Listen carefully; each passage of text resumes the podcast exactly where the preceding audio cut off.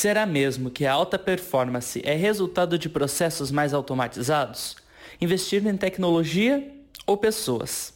Esses e outros questionamentos embalaram a conversa que eu tive no Concar 2019 com Vânia Ferrari, especialista em gestão de pessoas e na melhoria contínua de processos. A Vânia, só para vocês terem uma ideia, tem dois livros publicados. Um manual para um gerente à beira de um ataque de nervos e Crônicas do Bizarro Mundinho Corporativo ambos com o objetivo de inspirar líderes e equipes sobre o que é trabalhar no século XXI. Olha, a conversa que eu tive com ela tá demais e você confere agora no Projecast. Esse programa é uma produção do endomarketing.tv. Está no ar o Projecast. Vânia, prazer aqui te receber no podcast. Prazer é todo meu, Igor.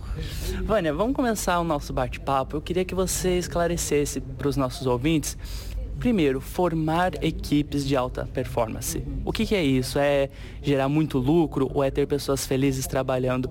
No que, que se dá uma equipe de alta performance? Então, são essas duas coisas juntas, essas coisas não são excludentes. Você consegue lucro a partir do momento que você tem as pessoas preparadas, as pessoas certas. Então, é, gestão de alta performance significa você se envolver como líder em todos os processos é, do relacionamento com o seu colaborador. Começa lá no processo de recrutamento e seleção, então você, líder, não delegar para o RH a responsabilidade de trazer as pessoas para você. Você acompanhar e ser realmente um parceiro do RH porque você tem a vaga e o RH tem expertise para dizer quais competências essa vaga requererá. Então você, é, no, número um, participa do processo seletivo, depois você faz uma belíssima integração desse profissional. A maior parte dos gestores contrata alguém e a pessoa entra e fala, bom, essa é sua cadeira, esse é seu computador, esse é seu telefone, e a pessoa nunca mais aparece. Né? Vai aparecer só na hora de cobrar a tarefa. Não, o líder tem que receber essa pessoa, é, fazê-la se sentir parte da equipe, apresentar essa pessoa para a equipe, cuidar dos detalhes dessa integração. Depois tem treinamento. Qual é a missão, visão e valor dessa empresa? Quais são os produtos e serviços que essa empresa produz? É, o que, que, é desejado desse profissional? O que, que eu espero de você? Para que quando eu for para o próximo passo, que é a avaliação de desempenho, você não ser cobrado de nada que você não soubesse. Você não se surpreender com a sua nota, né? Que é o que a maioria das pessoas sofre. Cara, eu não sabia que eu tinha que entregar isso. Claro, ninguém te falou. Né? É óbvio que e, e, os colaboradores também têm que ser participativos. Eu não posso chegar numa empresa e não ir atrás da informação. Mas cabe ao líder fazer esse acompanhamento. Bom, feito essa, feita essa discussão de meta, de indicadores, feita a avaliação de reação, vamos falar de plano de carreira né? É, onde você quer estar daqui a um ano? Como é que vai estar a sua vida pessoal, profissional, acadêmica, financeira? O líder tem que ser esse brother, tem que ser esse cara ou essa mina que colam no colaborador e eles fazem junto um acordo aqui, né? O que, que você precisa desenvolver, o que, que eu posso fazer por você, o que não está ao meu alcance, você tem que voltar para a academia, você tem que voltar para o banco da faculdade, ou você tem que ler esse livro, ou eu vou ser seu mentor, ou eu vou te recomendar é, essas mudanças de hábito no seu dia a dia. Quer dizer, o líder, ele é, em muitos momentos, esse tutor. Para quem não sabe, tutor é o nome daquele pauzinho que você bota do lado da planta para ela crescer retinha. Uhum. O tutor tem esse papel. Eu estou ao seu lado. Eu não sou melhor nem pior que você. Eu sei coisas diferentes e estou num outro momento de vida, né? Tenho mais tempo de vida no mundo, teoricamente, que você e posso te ajudar. Bom, feito esse plano de carreira, a gente vai seguir juntos, né? E aí dentro da empresa cabe ao líder identificar as oportunidades. Olha, cara, surgiu uma vaga numa outra área completamente diferente da minha, mas que tem tudo a ver com o seu perfil perfil. Então, vá para essa área. Eu vou te encaminhar e vou te recomendar para essa área. Então, o que eu não vejo eu não vejo nada disso acontecer. Eu vejo uma pessoa ser contratada, ser jogada numa área e depois ser cobrada sistematicamente por algo que às vezes ela nem sabe o que é. é isso é muito triste tanto para o líder, que não está fazendo claramente o seu papel, quanto para o liderado, que está sempre frustrado, doente, entristecido e tal. E trabalho tem que ser legal, bicho. Trabalho Cara, trabalhar é tão bom, né? Você consegue botar lá a tua experiência, o teu amor, a tua vocação. É o que você está fazendo aqui agora, né? A mim me parece que você está se divertindo. Você juntou a tua vocação com, com o que você gosta de fazer e pronto, você estuda para isso e você entrega um bom produto. Então, é isso que tem que ser o trabalho. Não pode ser aquela reclamação no jantar, que porra, tô ruim no meu trabalho, não tô feliz, puxa, meu líder me massacra, eu não tenho amigo, ai, tem sempre um ambiente é, é, muito sombrio na organização, né? Não é nada disso. Então, quando a gente consegue fazer com que o líder entenda que o papel dele é liderar pessoas, senão não podia chamar líder, e que 50% do tempo dele ele tem que dedicar à equipe, a gente consegue equipes de alta performance e muita grana. Porque essas equipes vão ser inventivas, vão ser divertidas, vão se comunicar bem, vão ser protagonistas, vão cuidar das suas carreiras em, em companhia desse líder e, obviamente, não vão querer sair dessa empresa por nada. Né? Então, além de tudo, ainda retém os talentos. Eu acho que você pegou num ponto importantíssimo que é essa mudança de comportamento do líder. Porque até então, alguns tempos atrás, e não digo tempos tão longes, uhum. o líder era o chefe, aquele pensado em processo e resultado. Isso. Mas ainda bem que essa visão começou a mudar e o líder hoje faz o papel dele voltado para as pessoas, Sim. tem o olhar dele voltado para a sua equipe, uhum. porque o crescimento dele depende do crescimento da sua equipe, Sim, né? Sem dúvida. E... É, o, o, Peter Drucker, não, o Peter Drucker não, é um outro cara, Tom Peters. Tom Peters, que é um cara que eu adoro, ele tem um livro chamado Reimagine, que as pessoas precisam ler.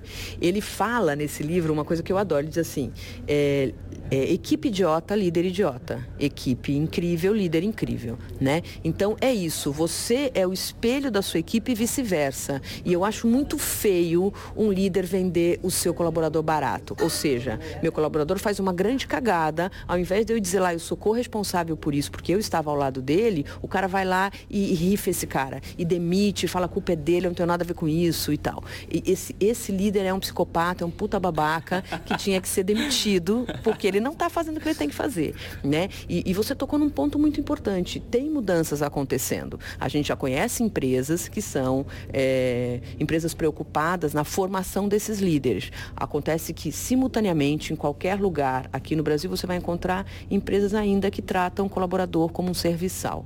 Né? E, isso está acontecendo debaixo dos olhos e do nariz do RH. E quando o RH é conivente ele, ele faz parte do crime, né?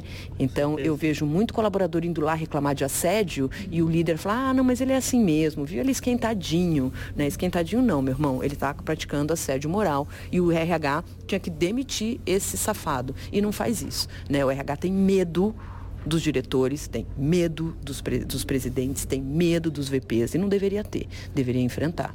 E nesse processo de mudanças, um cenário que a gente vê bem comum acontecer é a inclusão da tecnologia uhum. aí dividindo espaço com as pessoas. Uhum. Inclusive é um tema que, que guia uh, sua, o seu painel aqui uhum. na Concar 2019, onde a gente está gravando o podcast. Uhum. Inteligência artificial em tempos de burrice natural.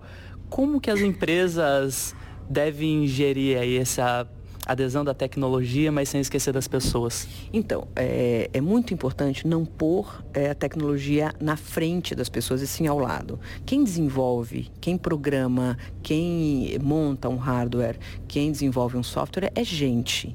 E essas pessoas precisam estar treinadas. O que eu tenho me preocupado muito é com o viés do algoritmo.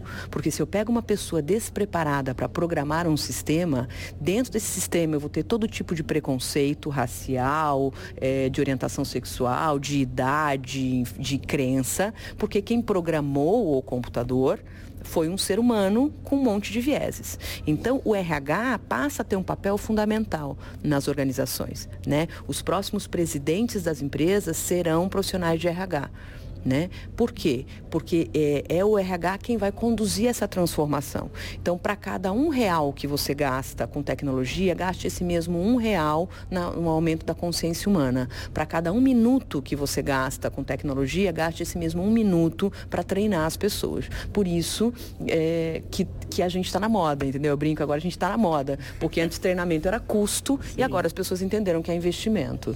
E sabe, Vani, que eu estava pesquisando a pauta aqui antes da gente gente vir conversar, enfim, uhum. lá em casa. Eu uhum. cheguei em um vídeo seu, porque uhum. para quem não sabe, Vânia também é youtuber, Isso. tem altos vídeos no YouTube, diga-se de passagem, assisti bons, bons vídeos. Uhum. E teve um, um pedacinho de um vídeo que eu assisti que me chamou muito a atenção, que foi de uma robô jornalista. Isso. E aí pegou na ferida porque eu também sou jornalista. Ah. E, e aí a gente passa a refletir um pouco uhum. sobre, sobre esses processos, uhum. né? A inteligência artificial levou ao ponto de, da, me corrija se eu estiver errado, uhum. da jornalista robô uhum. ler apenas o TP e apresentar um jornal.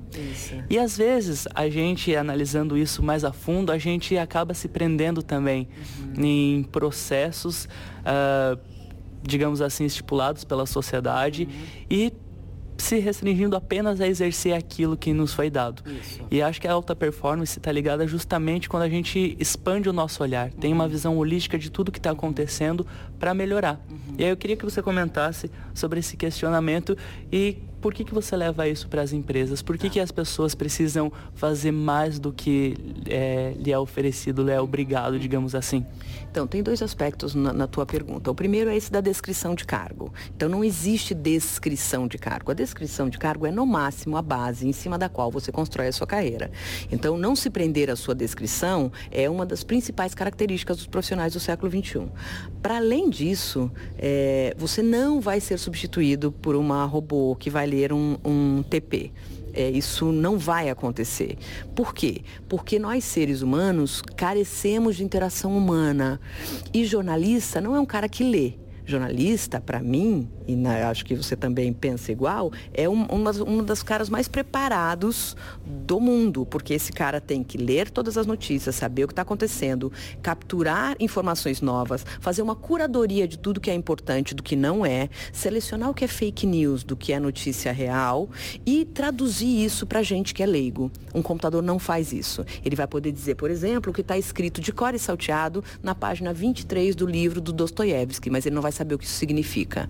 Então, ler uma matéria não significa ter consciência sobre ela. E o jornalista é o cara que vai traduzir para os leigos aquilo que está acontecendo e que é importante, né? E trazer o contraponto, que é outra coisa legal, né? Então, você tem que trazer a matéria e a contramatéria, uma opinião contra e uma a favor, e deixar que o leitor tome uma decisão. Então, tem muito a ver com o, o processo inverso. O excesso de informação está gerando gente desinformada nas organizações. 72% das pessoas afirmam que consomem conteúdo a partir da manchete de um Twitter. E isso está longe de ser conhecimento. Isso é burrice. Por isso que eu falo inteligência artificial em tempos de burrice natural. As pessoas estão cada vez mais burras. Por quê? Porque estão consumindo sem entender o que estão consumindo. Né? Eu lembro que na minha, na minha escola eu tinha aula de interpretação de texto. Hoje as pessoas brigam na empresa porque uma pessoa manda um e-mail para outra e a outra não entende o que ela descreveu. Aí treta, aí briga, aí dá confusão, projetos atrasam, orçamentos estouram, gente fica com o estômago esfolado porque as pessoas se comunicam mal. Então, é esse momento que a gente está vivendo. Eu acho que é a consciência de que só a tecnologia não vai salvar o mundo. Quem vai salvar o mundo são as pessoas. Com certeza, e principalmente através da comunicação, né? Isso. né? A comunicação é o segredo para tudo e saber se comunicar é importantíssimo, né? É. Porque eu acho que esse é o grande diferencial da pessoa com a máquina. A máquina tá ali para exercer uma, uma função que isso, lhe foi dada. E isso. o ser humano não, está ali uhum. para não só exercer, mas viver, sentir uhum. e trazer todo o conhecimento e experiência dele ali para a realidade dele para poder transformar ali o, o mundo e Isso. o ambiente que ele está, né, Vânia? Exato, exato. É, na verdade, o, a inteligência artificial vai ficar com um trabalho burro. E as pessoas vão ficar com um trabalho inteligente. É essa a inversão. Quando a gente chama a, a, a artificialidade de inteligência, a gente está cometendo um erro básico, que é assim: a inteligência é um processo bioquímico. Só você e eu conseguimos ser inteligentes. A máquina consegue pegar um monte de informação e fazer uma curva de tendência para você. Mas ela não sabe ser criativa em, si, em cima disso. Né? Então são sempre os homens e as mulheres que continuarão imputando informação para que os computadores façam o trabalho deles. Só que se entrar informação errada, sai informação errada. Lixo entra, lixo sai. Então a gente precisa formar as pessoas para que elas sejam corretas na hora de imputar dados para que a inteligência artificial possa agir. Senão ela também vai te trazer uma informação errada. Show, bacana. E para a gente encerrar o nosso bate-papo, queria que você comentasse com a gente quais são as competências que as empresas precisam ter para dar oportunidade para fazer o funcionário brilhar. E são várias, mas eu, eu destacaria como a principal, gostar de gente, Então, assim, os, profissionais do século XXI têm que ser bons seres humanos. Não adianta estudar em Harvard ser um cavalo. É, então, gostar de gente é a primeira competência. A segunda competência tem a ver com comunicação. Eu saber me expressar. Portanto, os profissionais precisam voltar a ler. E para minha tristeza, eu conheço executivo que nunca lê um livro de capa a capa. E isso é muito assustador. Uh, então, para você se expressar bem, você precisa ler. E, e eu não vejo isso acontecer. Uh, eu diminuiria a jornada de trabalho. Então, acho que as empresas têm que começar a pensar em diminuição dessa jornada. Porque se eu fico 10, 12, 14 horas na empresa, em que momento eu vou me retroalimentar? Em que momento eu vou é, ao cinema, ao museu? Em que momento eu vou ler esse tal livro? Em que momento eu vou beijar minha esposa e o meu marido? Em que momento eu vou brincar com os meus filhos? Porque a gente precisa é, se envolver com o que é justo, bom e belo, que é o princípio da filosofia, é, e isso se dá nas interações humanas e familiares. O que a gente vê são as empresas promovendo psicopatas que ficam 14 horas na empresa e o RH fala, olha como ele é comprometido. Não, ele não é comprometido. Ele não tem amigo, ele não come ninguém, ele não sai da empresa. Então, é, é, é essa, é essa preocupação. É, depois disso, a gente precisa de gente com consciência porque é, a minha empresa, sua, de quem está nos ouvindo, tem um compromisso com a ONU. Até 2030, nós temos 17 objetivos de desenvolvimento sustentáveis para entregar.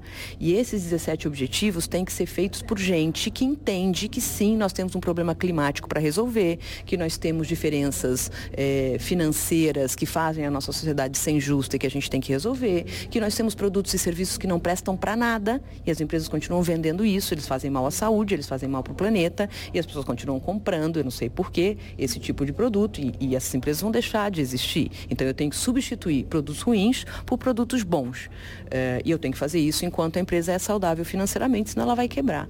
Enfim, tem um conjunto de coisas é, e a gente fala isso nos nossos vídeos. Então, se vocês entrarem lá no YouTube, vaniaferrari.com.br é, é o meu site, lá tem os links para todos os canais. Mas eu acho que é muito legal a gente poder compartilhar. E o que você está fazendo também é muito nobre, meu irmão, que é falar com quem tem repensado o mundo do negócio, é, que é dar voz para quem está lá num canto fazendo o seu trabalho, mas que por conta é, de não estar tá na mídia, de repente não, não tem o seu trabalho expresso. Então, aproveito para agradecer o seu convite para falar. Imagina, obrigado. Agradeço eu pelo, por você ter cedido aí um tempinho seu para falar comigo.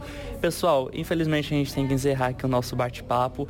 Eu vou continuar meu papo em off aqui com a, com a Vânia para a gente trocar vários insights, mas queria te agradecer.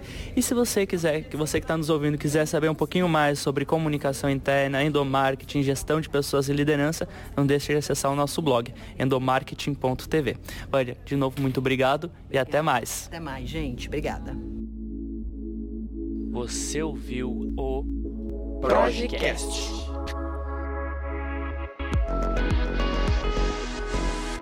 Produção e edição Igor Lima.